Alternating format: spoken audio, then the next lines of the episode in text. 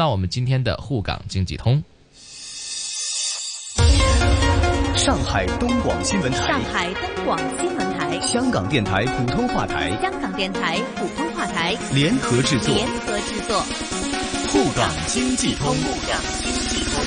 上海、香港、长三角城市群、粤港澳大湾区，以及关注沪港经济发展的海内外听众朋友，欢迎您在每周同一时间收听由上海东广新闻台、长三角之声、香港电台普通话台联合制作的《沪港经济通》。大家好，我是上海东广新闻台、长三角之声的主持人高松。大家好，我是香港电台普通话台的主持人刘明正，很高兴能够在节目当中为大家分享最新的香港及粤港澳大湾区城市群的资讯，并且与大家一起关注上海大都市圈以及长三角城市群的发展现状。让我们马上把时间交给高松，介绍本周上海方面的经济焦点。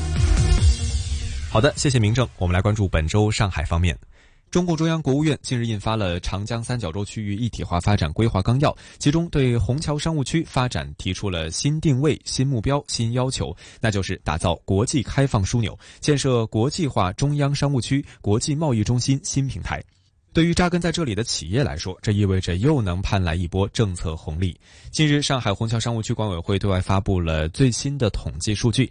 截至目前，虹桥商务区累计吸引各类总部类企业二百八十九家，其中投资主体涉及世界五百强的企业十六家，外资地区总部二十七家，国内外上市企业的总部或功能性总部、区域性总部一百二十一家，另有一百二十五家行业领军企业总部。柬埔寨、捷克、法国等十五个国家作为主宾国参加第二届中国国际进口博览会。根据上海海关统计，今年前十个月，自十五个第二届中国国际进口博览会主宾国合计进口实现逆势增长，共进口两千四百零二点八亿元人民币，比去年同期增长了百分之三点四。消费品在主宾国进口商品的清单中占据最大的比重。海关统计数据显示，前十个月，上海市自主宾国进口消费品七百九十八点七亿元，增长百分之二十六点六，占百分之三十三点二，比重提升六点一个百分点。特别是化妆品、服装、箱包等进口迅速增长。本周，二零一九年中国国际海事技术学术会议和展览会在上海拉开了帷幕，它也是被誉为国际海事业发展趋势风向标的一场海事专业会展。记者看到，作为船舶工业和航运业未来发展的重要趋势，智能航运是本届会展上各大展商的展示重点。中央海运集团将重点展示该集团在智能航运建设领域所取得的进展。中国船集社也将发布最新版本的智能船舶展望和智能船舶规范。上海市副市长吴清表示，目前上海坚持以高技术船舶为突破口，大型邮轮、超大型集装箱船、极地科考船、LNG 船等多种型号的高端船海装备连续取得突破。我国船舶工业也正式跨入了大型邮轮建造时代。相信在本届会展上，相关产品和技术的全面展示，将进一步推动航运业迈向智能航运新时代。好的，以上就是本周上海方面的经济焦点，把时间。交给香港主持人。好的，谢谢。让我们来关注到在香港方面，最近环球方面的关注焦点在于香港经济到底是不是衰退？看经济数据方面，我们看到香港十一月份的 IHS Market 香港特区采购经理指数 PMI-TM 由十月份的三十九点三跌至三十八点五，显示私营的经济景气度下滑至二零零三年四月以来的最低位置。当中，首席经济师欧先生表示，最新的 PMI 调查是香港描绘出了忧郁的画像。十一月的 PMI 数据显示，香港私营经济陷入二零零三年沙士以来的最严重的衰退位置。除非十二月份出现重大的复苏，否则第四季度的 GDP 将会跌超过百分之五。而十月和十一月的平均 PMI 方面，读数为三十八点九，反映出了经济正在步入超过二十一年历史以来的最差季度。当中，PMI 指数基于新订单、产出、就业、供应商供货时间。采购库存等五个单项指标来计算结果，五十为盛衰分界线。所以，Market 指出多项的指标创过超过十年或者有记录以来的香港最差表现。例如，新增销售额为一一年以来的最低位，企业从内地新接的订单量为一四年以来的最差，经营信心也处于该项目调查自二零一二年开始以来最低的水平之一。当中，受访业者表示。香港政治动荡对于企业运作造成了重重大的滋扰。十一月份的业务活动量也以历史以来的最大跌幅收窄。报告指出，由于销情疲弱，十一月就业受到企业工作量再度收缩，但是总体而言，跌幅还算是轻微的进度。好的，以上就是本周香港方面的经济焦点。再把时间交给上海方面的主持人，来关注到上海大都市圈和长三角城市群发展的最新话题。沪港经济通，沪港经济通。好的，谢谢。中共中央国务院印发《长江三角洲区域一体化发展规划纲要》，共十二章。十二月一号，新华社授权播发规划纲要主要内容。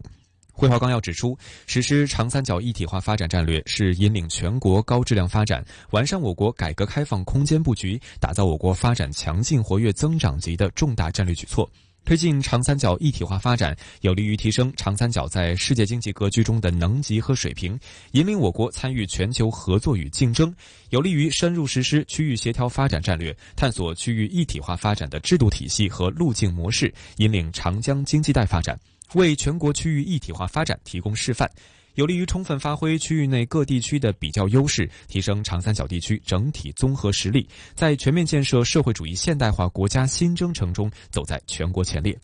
规划范围包括上海市、江苏省、浙江省、安徽省全域，面积三十五点八万平方公里，以上海市、江苏省。南京、无锡、常州、苏州、南通、扬州、镇江、盐城、泰州；浙江省杭州、宁波、温州、湖州、嘉兴、绍兴、金华、舟山、台州；安徽省合肥、芜湖、马鞍山、铜陵、安庆、滁州、池州、宣城二十七个城市为中心区，面积二十二点五万平方公里，辐射带动长三角地区高质量发展。以上海青浦、江苏吴江、浙江嘉善为长三角生态绿色一体化发展示范区，面积约两千三。百平方公里，示范引领长三角地区更高质量一体化发展；以上海临港等地区为中国上海自由贸易试验区新片区，打造与国际通行规则相衔接、更具国际市场影响力和竞争力的特殊经济功能区。规划纲要提出，到二零二五年，长三角一体化发展取得实质性进展，跨界区域、城市、乡村等区域板块一体化发展达到较高水平，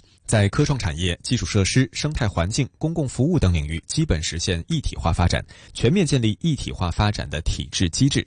规划纲要提出，推动形成区域协调发展新格局，发挥上海龙头带动作用，苏浙皖各扬所长。提升上海服务功能，面向全球，面向未来，提升上海城市能级和核心竞争力，引领长三角一体化发展。围绕国际经济、金融、贸易、航运和科技创新五个中心建设，着力提升上海大都市综合经济实力、金融资源配置功能、贸易枢纽功能、航运高端服务功能和科技创新策源能力。有序疏解一般制造等非大都市核心功能，形成有影响力的上海服务、上海制造、上海购物、上海文化四大品牌，推动上海品牌和管理模式全面输出，为长三角高质量发展和参与国际竞争提供服务。依托交通大通道，以市场化、法治化方式加强合作，持续有序推进 G 六零科创走廊建设，打造科技和制度创新双轮驱动、产业和城市一体化发展的先行先试走廊。好的，以上就是本周上海大都市圈和长三角城市群的最新话题。再请香港主持人为大家分享粤港澳大湾区的相关发展。好的，谢谢。在大湾区方面，粤港澳大湾区拥有香港、广州和深圳三大邮轮母港，旅游资源非常的丰富，而且一年四季不封港。三大港口当中，任意两个港口之间只需要三个小时。因此，也被称作为“三小时邮轮经济圈”。在粤港澳大湾区发展规划纲要当中，更是明确的要求要积极拓展粤港澳大湾区在休闲旅游领域的合作，也要有序的推动香港、广州、深圳国际邮轮港的建设。而这些都有助于促进大湾区打造世界级的旅游目的地，令邮轮旅游发展迈入新一轮的黄金期。普遍业界人士都认为，中国市场发展的潜力巨大。自2006年开始，第一艘的邮轮进入内地市场，强烈的市场需求和政策支持，也推动了内地邮轮经济度过了黄金十年。邮轮港口再次建起，境外的邮轮也纷纷慕名而来，邮轮旅行社也越来越多。而自从广深港高铁香港段和港珠澳大桥相续开通之后，往返粤港澳三地旅游更加便捷。大湾区服务方面也是热度不减。针对邮轮发展方面，《粤港澳大湾区规划纲要》明确当中提出。要有序推动香港、广州、深圳国际邮轮港建设，进一步增加国际班轮航线，探索研究简化邮轮、游艇以及旅客出入境的手续，逐步简化以及放宽内地邮轮旅客的证件安排，研究探索内地邮轮旅客以过境方式赴港参与全部邮轮的航程，建设粤港澳大湾区世界级的旅游目的地，共同打造。宜居、宜业、宜游的优质生活圈。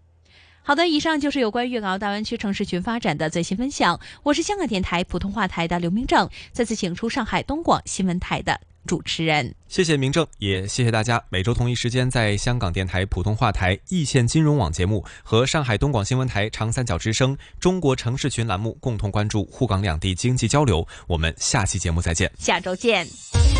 沪港经济通，沪港经济通，上海东广新闻台、香港电台普通话台联合制作，联合制作。